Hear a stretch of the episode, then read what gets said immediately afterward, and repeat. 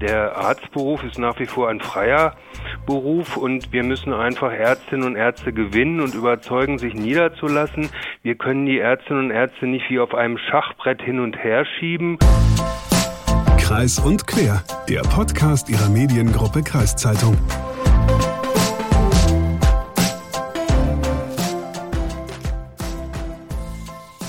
Sag mal, Hagen, hast du eigentlich eine feste Hausärztin oder einen Hausarzt? Ja, habe ich. Und zwar schon seit äh, 25 Jahren habe ich einen festen Hausarzt. Und ich Oh. bin auch, ja, ich bin auch sehr zufrieden mit ihm, sonst hätte ich ihn auch nicht 25 Jahre.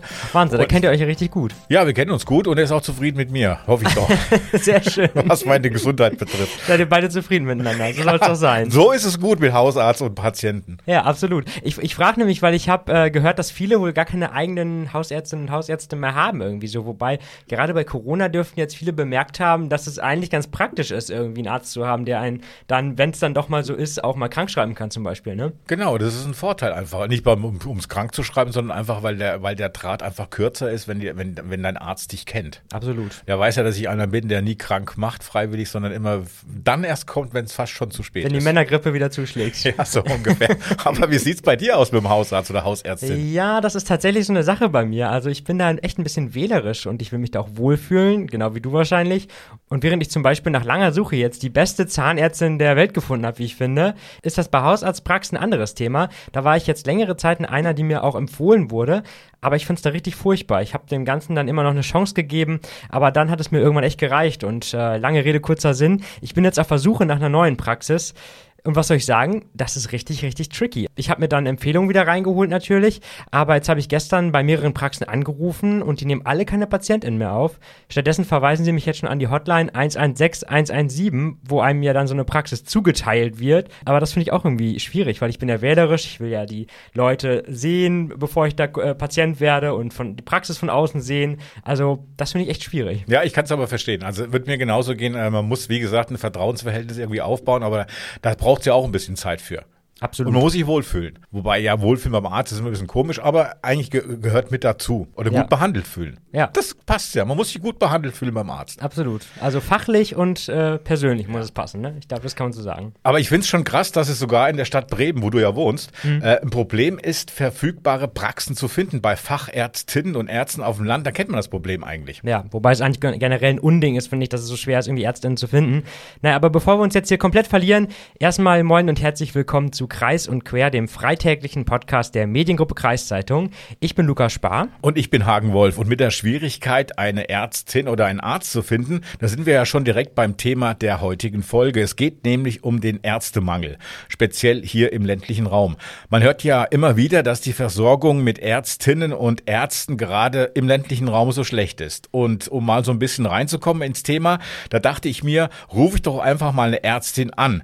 Mit Dr. Yvonne Köhnenkamp habe ich dann auch eine ziemlich interessante Ärztin gefunden.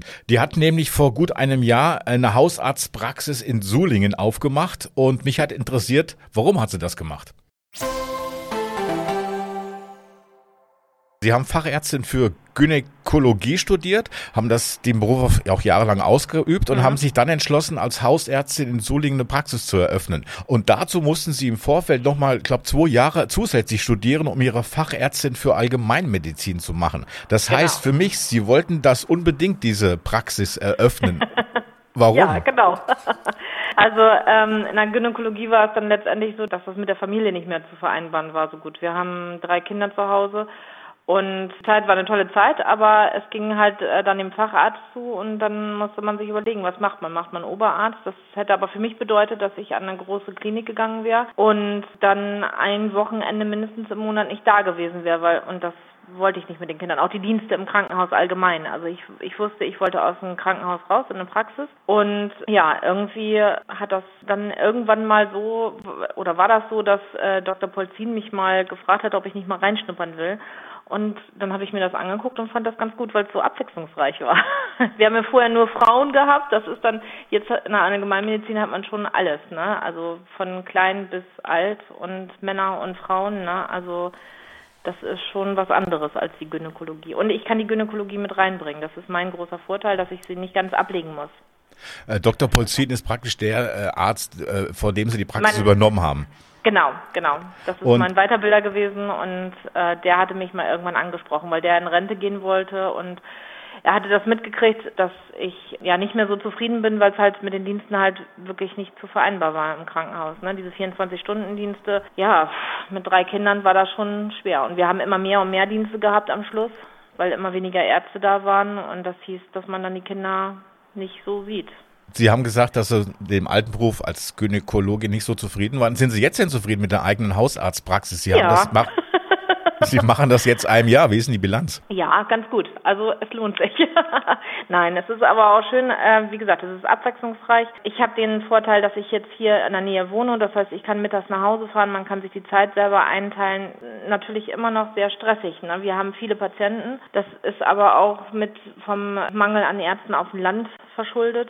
Aber ähm, es macht schon Spaß. Man kann sich das ja dann einteilen. Ne? Also wir können die Tür dann irgendwann zumachen. Das konnten wir in der Klinik nicht. Äh, Sie haben ja angesprochen, Mangel an Ärzten an Land. Wie ist denn das so, wenn Sie mit Ihren Kollegen, Kolleginnen reden beim wöchentlichen Hummeressen? Haben die Bock, äh, aufs Land zu ziehen? Ja, das ist, glaube ich, so ein bisschen das Schwierige. Also die meisten sind doch so in der, in der Stadt ein bisschen verwurzelt, dass ich weiß nicht, wo, woran das hapert letztendlich, weil wir haben hier eigentlich alles in Suling. Wir haben hier ein Kino, wir haben die Schulen und auch Kindergärten und die ja, das Problem ist, dass viele Frauen jetzt in den Arztberuf wechseln. Das sind nicht mehr so die Männer, das sind mehr die Frauen.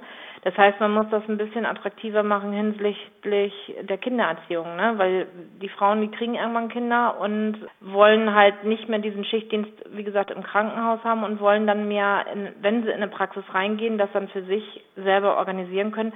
Heißt aber auch, dass man dann hier irgendwie vor Ort auch was braucht, wo die Betreuungszeit von den Kindern halt ge gewährleistet ist. Ne? Und das ist in Sulingen eigentlich. Ne? Der Kindergarten und die Krippen, die bieten das an. Als ich noch studiert habe, gab es bei unserer ältesten Tochter gab es gar keine gar keine Krippenmöglichkeit oder sowas. Wir haben das dann alles über Oma und Opa gemacht. Aber da ist das Problem, die wohnen meistens auch weiter weg. Wenn ich so meine Freunde frage, die wollen auch oft kein Auto haben, äh, zum Beispiel. Das haben die, brauchen die in der Stadt nicht, weil Bus und Bahn immer vorhanden sind das ist auch immer schwierig auf dem Land. Ne? Im Landkreis Diepholz fehlen 19 Hausärzte. Ist das jetzt gut oder schlecht für Sie? Weil ein, einerseits haben Sie mehr Patienten, andererseits auch mehr Arbeit. Das ist schon schlecht für uns, dass so viele fehlen, weil, wie gesagt, die Patienten sind auch unzufrieden. Also äh, gut, als Arzt merkt man es vielleicht gar nicht so, ne, aber man wird auch nicht so über seine ärztlichen Tätigkeiten, äh, sag ich mal, gelobt, sondern man wird viel nach außen hin gelobt. Und wenn jetzt das Telefon überlastet ist, gerade so auch in der Corona-Pandemie war das so, dass unser Telefon geglüht hat, weil die äh, Gesundheitsämter gar nicht mehr rangegangen sind. Die haben gedacht, wir arbeiten nicht. Wir haben uns hier dumm und dusselig gearbeitet, aber man kann halt auch nicht mehr mehr leisten irgendwann, ne? Aber da hat man das auch gemerkt. Und je, je mehr Ärzte hier in, um den Ruhestand gegangen sind, waren welche in, in den Nachbardörfern, die oder in der Nachbarstadt sind in Rente gegangen, dann standen hier auf einmal zusätzlich nochmal wieder 500 Patienten, wenn nicht sogar noch mehr, die einen Hausarzt gesucht haben. Und dann äh, sind natürlich die Patienten, die hier schon herkommen, sind dann auch unzufrieden, weil wir die Termine gar nicht so einhalten konnten. Natürlich, weil wir die Notfälle mit rangenommen haben, ist ja selbstverständlich, ne? Aber das wissen die Patienten nicht. Wenn die mit ihren Terminen kommen, dann sagen die ja, ich habe doch dann und dann einen Termin. Warum komme ich da nicht dran? Ja, es ist, das ist leider so, weil wir hier zu wenig Ärzte haben. Und wie gesagt, wenn man man kann irgendwann auch gar nicht mehr schaffen und man kriegt dann auch wieder Abzüge. Also wenn ich äh, je mehr Patienten ich mache, desto mehr Abzüge, sag ich mal, kriegt man und das ist im Endeffekt lohnt sich das nicht wirklich. Man macht es trotzdem, weil man die Patienten nicht auf der Straße stehen lassen will und sowas, aber ein Lob oder ein Dank kriegt man dafür nicht wirklich. Also das ist auch so. Okay, puh, das klingt ja ganz schön stressig. Und wenn das schon so klingt, dann will ich gar nicht wissen, wie diese 24-Stunden-Dienste vorher im Krankenhaus waren. Ja, da hast du vollkommen recht. Übrigens, ein interessanter Punkt, den Yvonne Köhnkamp erwähnt hat, ist, dass ihre Bekannten, die in Bremen ja wohnen und wahrscheinlich auch arbeiten, dass die gesagt haben, okay, sie wollen gar kein Auto haben. Also mhm. sie wollen, würden vielleicht aufs Land gehen, aber die Verbindung hier ist so schlecht, die, die Nahverkehrsverbindung. Und das kann ich voll mhm. und ganz verstehen. Du bist ja auch jemand, du hast kein Auto, wohnst in Bremen, komm, fährst sehr oft mit dem öffentlichen Personennahverkehr. Ja. Ist das so, dass die jungen Generationen äh, lieber auf ein Auto verzichten?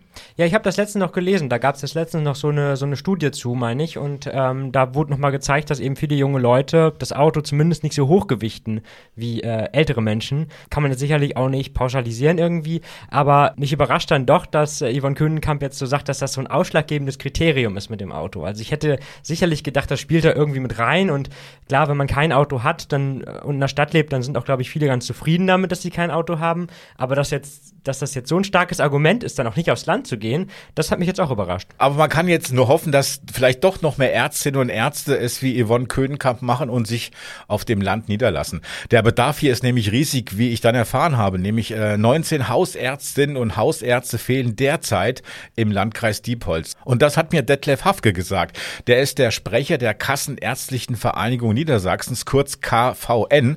Und ich habe ihn angerufen, um mal einen Gesamtüberblick über die Region hier zu bekommen. Herr Hafke, das, das Thema Ärztemangel auf dem Land, das gibt's ja schon seit einigen Jahren, sowohl bei den Hausärzten als auch bei den Fachärzten.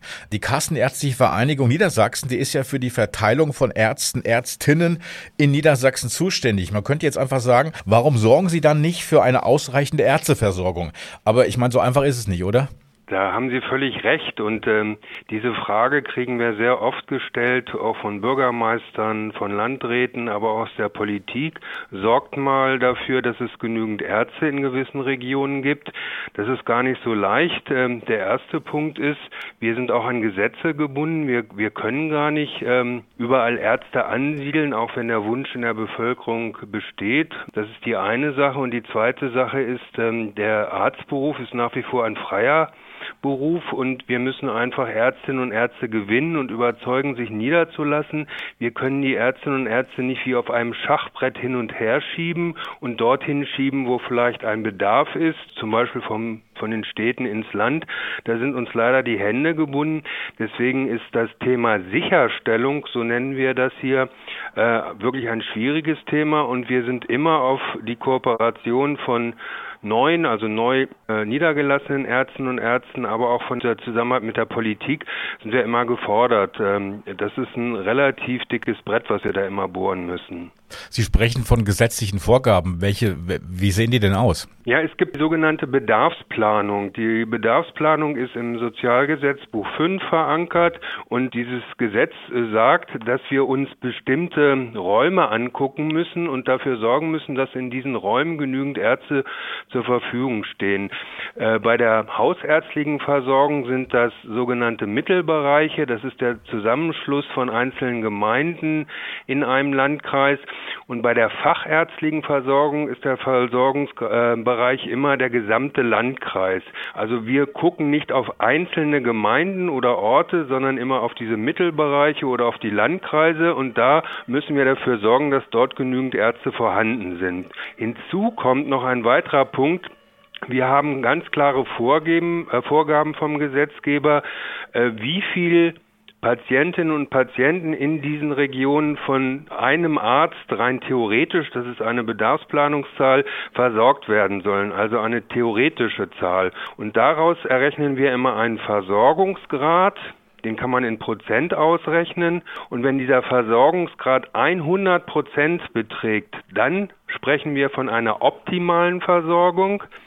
Wenn dieser Versorgungsgrad 110 Prozent übersteigt, dann ist diese Region überversorgt und dann dürfen wir gar keine neuen Ärzte dort ansiedeln, auch wenn der Wunsch in der Bevölkerung besteht. Da sind uns absolut die Hände gebunden. Und wir sprechen erst dann von Unterversorgung und das gibt auch der Gesetzgeber her, wenn der Versorgungsgrad bei Hausärzten unter 75 Prozent sinkt und bei Fachärzten unter 50 Prozent. Herr Hafke, das sind ja alles jetzt theoretisch statistische Zahlen, ja. die Sie genannt haben. Aber wenn ich jetzt sechs Monate auf einen Termin warten muss, zum Beispiel beim Augenarzt, dann ist das für mich eine Unterversorgung. Naja, der äh, Begriff Unterversorgung, wenn Sie ihn in ähm, volkstümlich benutzen, dann haben Sie natürlich recht. Unterversorgt ist erst eine Region, wenn der Versorgungsgrad aus unserer rechtlichen Sicht unter 75 Prozent rutscht. Also wir spre sprechen dort nicht von einer Unterversorgung, sondern wir sprechen tatsächlich eher von einem Bedarf, der vorliegt. Das heißt mit anderen Worten, wir müssen als KVN noch nicht äh, eingreifen, solange dieser Versorgungsgrad, wie gesagt, zwischen 100 und 75 Prozent sinkt. Wir können natürlich nachvollziehen, dass eine, eine suboptimale Versorgung schon dann eintritt, wenn dieser Versorgungsgrad unter 100 Prozent sitzt, aber wir sind nicht verpflichtet einzugreifen, zumal und das ist ein neues Thema, wir ja auch keine Ärztinnen und Ärzte backen können, um die irgendwie zu einer Niederlassung zu bewegen.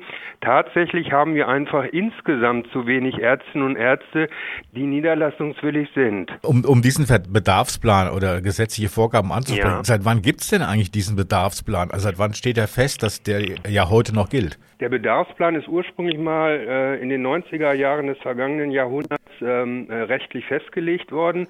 Interessanterweise seinerzeit, um eher eine Arztflut einzudämmen. Das war eigentlich ein Gesetz, das ähm, dagegen gegen eine, eine überproportional hohe Niederlassungsbereitschaft in der Ärzteschaft war. Das ist dann im, im neuen Jahrhundert etwas mutiert. Jetzt ist es eher eine Bedarfsplanung, die aufzeigt, wo Ärzte fehlen diese Bedarfsplanung wird äh, jedes Jahr neu berechnet, sogar zweimal im Jahr. Und es hat 2019 eine große Reform der Bedarfsplanung gegeben, wo auch tatsächlich die Verhältniszahlen Ärzte zu Einwohnern völlig neu berechnet worden sind um ein realistisches Abbild von dem Bedarf an Ärztinnen und Ärzten in einer Region tatsächlich festzuschreiben. Wird bei dieser Bedarfsplanung auch berücksichtigt, dass es Krankheiten, die 1990er Jahren noch nicht da waren, also wenig damals noch nicht so erkannt worden sind, ich sag mal jetzt Depressionen, Burnout, dass die heutzutage ja viel, viel stärker in Erscheinung treten und daher mehr, dass mehr Ärzte, Ärztinnen braucht, die diese auch behandeln können? Ja, das ist tatsächlich so. Vor 2019 hat man derartige Entwicklungen in den Regionen überhaupt nicht äh, berücksichtigt. Das hat sich 2019 grundlegend geändert. Jetzt werden tatsächlich äh, Krankheitsfälle in Regionen, in Arztpraxen gezählt. Es wird die Altersstruktur der Bevölkerung in den jeweiligen Regionen betrachtet. Es wird auch die ähm, Inanspruchnahme der, der Patientinnen und Patienten in den Arztpraxen berücksichtigt. Die Krankheitshäufigkeit wird berücksichtigt und so versucht man, und ich betone, man versucht, ein realistisches Bild von dem Bedarf in den Regionen tatsächlich abzubilden, dass das oft nicht mit den Bedürfnissen der Bevölkerung zusammenpasst. das ist uns ganz klar, weil Bedarfsplanung ist immer ein theoretisches Rechenmodell und muss nicht unbedingt die Bedürfnisse der ärztlichen oder psychotherapeutischen Versorgung in einer Region sehr konkret abbilden. Wie sieht denn eigentlich der, die Ärzteversorgung hier in den Landkreisen Diepholz, Pferden und Rothenburg aus?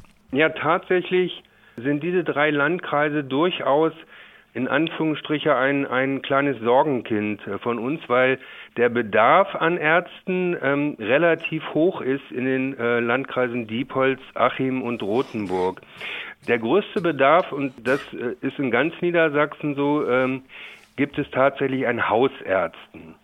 Hausärzte sind für die Grundversorgung der Menschen verantwortlich und deswegen müssen wir auch relativ viel Hausärzte niederlassen. Alle drei Landkreise, sowohl Diepholz, äh, als auch Pferden, als auch Rothenburg sind noch nicht, und ich betone noch nicht mit Hausärzten unterversorgt, aber es gibt tatsächlich einen hohen Bedarf an weiteren Hausärzten in diesen drei Landkreisen, um die ärztliche Versorgung zu verbessern. Im Landkreis Diepholz fehlen uns tatsächlich zurzeit 19 Hausärzte. Und diese 19 Hausärzte, die dort sich ad hoc, also von heute auf morgen niederlassen könnten, äh, das stellt die, den, den zweitschlechtesten Versorgungsgrad in ganz Niedersachsen dar. Nur ähm, der Raum Salzgitter ist noch schlechter mit Hausärzten versorgt.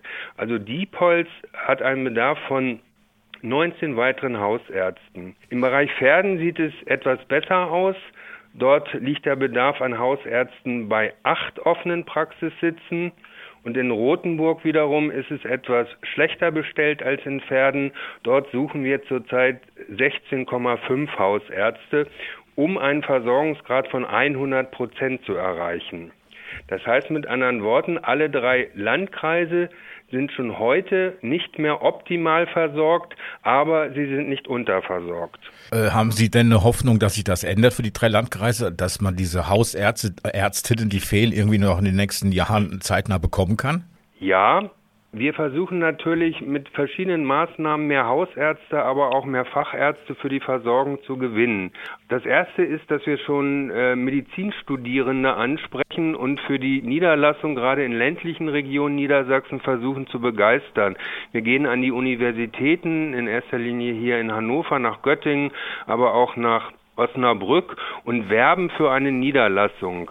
Später ist es so, dass wir tatsächlich auch die Ärzte in der Weiterbildung, also die noch nicht Facharzt sind, die in erster Linie in Krankenhäusern arbeiten, für eine Niederlassung begeistern möchten. Und darüber hinaus, und das ist ganz wichtig, schreiben wir sogar finanzielle Förderungen für Hausarztsitze aus und zwar bis zu 60.000 Euro als Startkapital, um sie in gewisse Bereiche zu locken. Aber, das ist auch unsere Erkenntnis, Ärzte schauen bei der finanziellen Unterstützung, das steht erst an zweiter Stelle. Wir hören immer wieder, dass junge Ärztinnen und Ärzte, die sich neu niederlassen, viel mehr auf die Infrastruktur vor Ort schauen. Und da gibt es drei ganz wichtige Punkte, die wir immer sofort hören, wenn es um Niederlassungen geht. Der erste Punkt ist, kriegt mein Partner respektive meine Partnerin einen adäquaten Beruf in der Region? Wie sieht es mit der schulischen äh, Versorgung oder auch mit der Kinderbetreuung in der Region aus? Wie ist der öffentliche Nahverkehr strukturiert?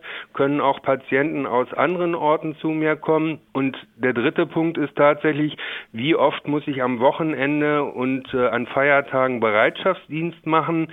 Wenn diese Zahlen zu hoch sind und wenn die Infrastruktur nicht stimmt, dann schrecken sehr viele junge Ärztinnen und Ärzte vor einer Niederlassung zurück und gehen dann eher in großstädtische Gebiete beziehungsweise orientieren sich in Kreisstädte und ähnliches, aber auf dem Land wird es zunehmend schwieriger, Ärztinnen und Ärzte für eine Niederlassung zu begeistern.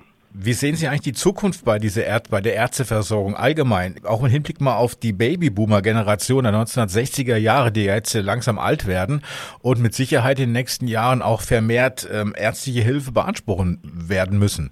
Ja, das ist das größte Problem. Wenn wir in die Zukunft schauen, wir haben errechnet, dass das Durchschnittsalter aller niedergelassenen Ärztinnen und Ärzte in Niedersachsen 55 Jahre beträgt. Also man kann davon ausgehen, dass in den kommenden 10 bis 15 Jahre ein Großteil dieser Ärztinnen und Ärzte aus dem Berufsleben ausscheidet, sprich ihre Praxis abgibt, versucht zu verkaufen. Und diese Lücke, die dann entsteht durch diese Babyboomer-Generation, müssen wir natürlich schließen. Wir haben das mal in einer Arztzahlprognose für das Jahr 2035 hochgerechnet und Allein diese Zahlen belegen, dass wir eine große Lücke bekommen werden. Von den jetzt ungefähr 5600 Hausärzten werden im Jahr 2035 nur noch rund 3800 berufstätig sein. Natürlich kommen jedes Jahr Ärztinnen und Ärzte dazu, aber um diese große Lücke zu schließen, bedarf es tatsächlich Anstrengungen vielfältiger Art, nicht nur von uns, von der KVN, sondern auch von den Gemeinden und Kommunen und auch von der Politik. Ja, wenn ich jetzt so drüber nachdenke, dann hatte ich auch irgendwie meist ältere Ärztinnen und Ärzte. Jüngere waren da echt selten. Stimmt, bei meinem Hausarzt ist es ja auch so, zu dem ich seit 25 Jahren gehe. Der ist auch etwas älter und er wird bald in Rente gehen und da weiß ich auch nicht, wie es weitergeht. Also jetzt nicht mit ihm, sondern mit mir. Ja, stimmt mit euch beiden. Du gehst ja auch bald in Rente. Obwohl das ein bisschen hin bei dir. Okay. Aber ihr seid beide Generation Babyboomer wahrscheinlich, ne? Ja, und deswegen habe ich die Frage mal gestellt, weil ich auch wissen wollte, wie sieht es denn mit meiner ärztlichen Versorgung aus, wenn mein Vertrauenshausarzt dann mal in Rente geht. Aber lass uns doch nochmal auf den Ärztemangel schauen. Wir hatten jetzt eine Hausärztin und die KVN, also die Kassenärztliche Vereinigung Niedersachsen. Und beide sagen, da ist was im Argen. Jetzt äh, hattest du mir aber doch letztens mal diesen Link geschickt. Äh, welchen genau? Naja, das mit den Stipendien. Der Landkreis Diepholz, der hat sich ja was ausgedacht, um mehr Ärztinnen und Ärzte in diese Region hier zu locken. Ah, stimmt, genau. Ja, das ist eigentlich ein ganz spannender Ansatz. Ähm, da gab es irgendwie Geld zum Studium dazu, wenn sich die angehenden MedizinerInnen für Zeitraum X verpflichten, eine Praxis im Kreis Diepholz aufzumachen, richtig? Na, ich weiß nicht Praxis, aber hier als Arzt zu arbeiten. Niederlassen quasi. Die als Arzt zu arbeiten mhm. im Landkreis. Und das ist jetzt schon vor einigen Jahren gestartet, dieses Programm. Und wir fragen uns jetzt, hat es was gebracht? Wenn man auf auf die 19 offenen Stellen guckt beim Hausärztemangel, sieht das ja eher so aus, als sei das Programm ein Flop. Aber vielleicht täuscht der Eindruck auch. Deswegen habe ich mal Marcel Heidmann angerufen. Der ist in der Kreisverwaltung Diepholz Teamleiter Gesundheitsentwicklung. Warte mal, Du hast schon ein drittes Mal telefoniert? Ja, du hast recht. Ich gib's zu. Also ich hör mal zu, wir waren die letzten Wochen immer unterwegs. Du warst ja. in Schesel, Hurricane, ja. ich auch, oder? Ja, ich war stimmt. live bei Blutspende vor Ort, auch wenn es nichts geworden ist. Ich war bei Landwirten, habe mich von Hunden bespringen lassen. und da habe ich mir jetzt die Woche mal gedacht, ich telefoniere mal ein bisschen rum. Hast du ein bisschen Telefonservice gemacht? Ja, ich habe ein bisschen Telefonservice gemacht. Aber in der nächsten Folge sind wir auch wieder unterwegs. Ja, sehr gut. Wahrscheinlich, okay. wenn das, alles gut geht. Dann nehme ich dich jetzt beim Wort. Aber hören wir mal rein bei Marcel Heidmann. Herr Heidmann, seit zehn Jahren gibt es ja ein Programm, was vom Landkreis Diepholz aufgelegt worden ist, äh, zum Thema Stipendien für Medizinstudierende. Was genau verbirgt sich hinter diesem Programm? Wir haben hier im Landkreis Diepholz genau dasselbe Problem, was viele ländliche Regionen haben, dass immer weniger Ärzte und Ärztinnen ähm, der Versorgung der Bevölkerung zur Verfügung stehen. Deshalb haben wir uns mit der Kassenärztlichen Vereinigung ausgetauscht und die haben uns signalisiert, dass es 2012 bereits ein Bedarf an Fachkräften zu erkennbar ist. Und ähm, deswegen hat der Landkreis Diepholz ähm, gesagt, wir reagieren auf diesen Trend und versuchen langfristig eine Sicherheitsstellung der wohnortnahen medizinischen Versorgung ähm, durch das Stipendienprogramm herzustellen. Der Landkreis bietet ähm, Studierenden der Humanmedizin für eine Dauer von bis zu 75 Monaten eine Förderung von 300 Euro. Wenn der Studierende im Ausland ein Semester macht, ist noch die Möglichkeit, bis zu 150 Euro zusätzlich zu erhalten ähm, wenn dort Studiengebühren gezahlt werden müssen. Voraussetzung ist, dass anschließend eine Facharztausbildung und auch eine Tätigkeit als Facharzt von bis zu zwei Jahren hier im Landkreis erfolgt. Das Programm gibt es ja schon seit zehn Jahren. Wie ist die Nachfrage bisher danach? Die Nachfrage unterliegt Schwankungen. Wir haben zum Stand 2021 insgesamt 27 Stipendien vergeben. Da sind es praktisch 27 zukünftige Ärzte, Ärztinnen, die hier im Landkreis arbeiten können wollen? Das ist richtig. In diesem Jahr wird auch der Ärztefacharzt fertig aus diesem Projekt, der sich auch hier niederlassen möchte. Ähm, sind das alles Fachärzte für Allgemeinmedizin oder sind das Fachärzte für spezielle Fachrichtungen? Das sind ähm, Fachärzte aus den unterschiedlichsten Bereichen. Die Kassenärztliche Vereinigung spricht da von unterversorgten Bereichen, also aus Allgemeinmedizin, Frauenheilkunde, Radiologie, also von äh, weit gefächerten. Wir sind sehr zufrieden mit dem Projekt, dass es gut angenommen wird.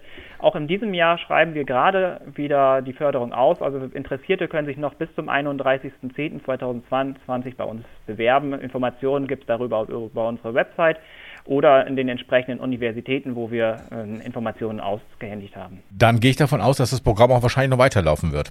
Da es bis jetzt so gut angenommen wird, ist nicht geplant, es auslaufen zu lassen. Im Gegenteil, ähm, wir wollen es weiter vorantreiben und ähm, gerne in der Öffentlichkeit arbeiten und dafür werben, weil es eine gute Sache ist und wir uns freuen über jeden Stipendiaten und Facharzt, der daran teilnimmt. Hm, die KVN hat ja auch festgestellt, dass jetzt hier im Landkreis Diepholz 19 Hausärzte fehlen praktisch äh, auf die Berechnung auf der Einwohnerzahl des Landkreises.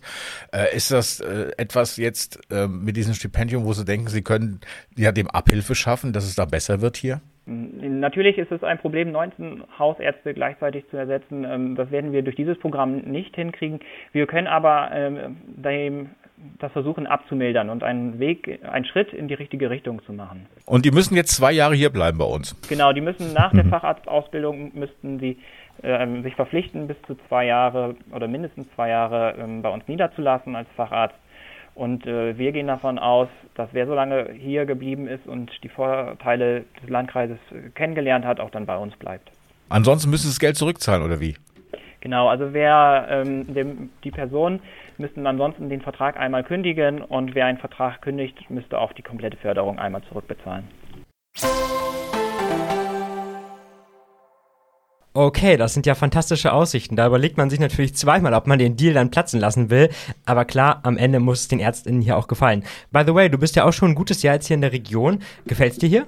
Ja, muss sagen, echt. Also ich, äh, der Herr Heidmann geht ja davon aus, dass wenn man zwei Jahre in der Region ist, dass man auch gerne hier weiter bleibt. Gut, kann man nicht pauschalisieren, aber ich bin jetzt ein Jahr hier und mir gefällt sehr gut.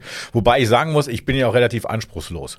Also okay. ich bin schon mit wenig zufrieden. Also ich passe eigentlich gut in die Region hier rein. Von daher fühle ich mich auch, fühle ich mich auch sehr wohl hier. Und du hast, hast dich, glaube ich, schon bei vielen Leuten beliebt, aber auch bei vielen unbeliebt gemacht. Du polarisierst auf jeden Fall. Naja, ja, sowieso. Mir gefällt es doch hier, habe ich aber doch gesagt. Aber das macht man als Journalist ja auch immer. Ja. Man polarisiert ja immer immer irgendwie, ne? Aber gut, zurück zu unserem Ärztethema. Genau. Leider hat sich unsere Annahme ja bestätigt, dass es zurzeit echt tricky ist, irgendwie mit der Ärzteversorgung. Für mich gilt dann wohl, dass ich mich mal weiter auf die Suche nach einer Hausärztin oder einem Hausarzt mache. Vielleicht probiere ich ja tatsächlich mal die 116, 117 aus, auch wenn es viel Wickel und Bürokratie ist. Aber wenn es mir dann nicht gefällt, muss ich ja nicht nochmal hingehen. Die Chance sollte man, finde ich, immer haben zu sagen, dass es persönlich mit der Ärztin oder dem Arzt nicht passt. Ähm, ganz kurz noch, ähm, was heißt ein Wickel?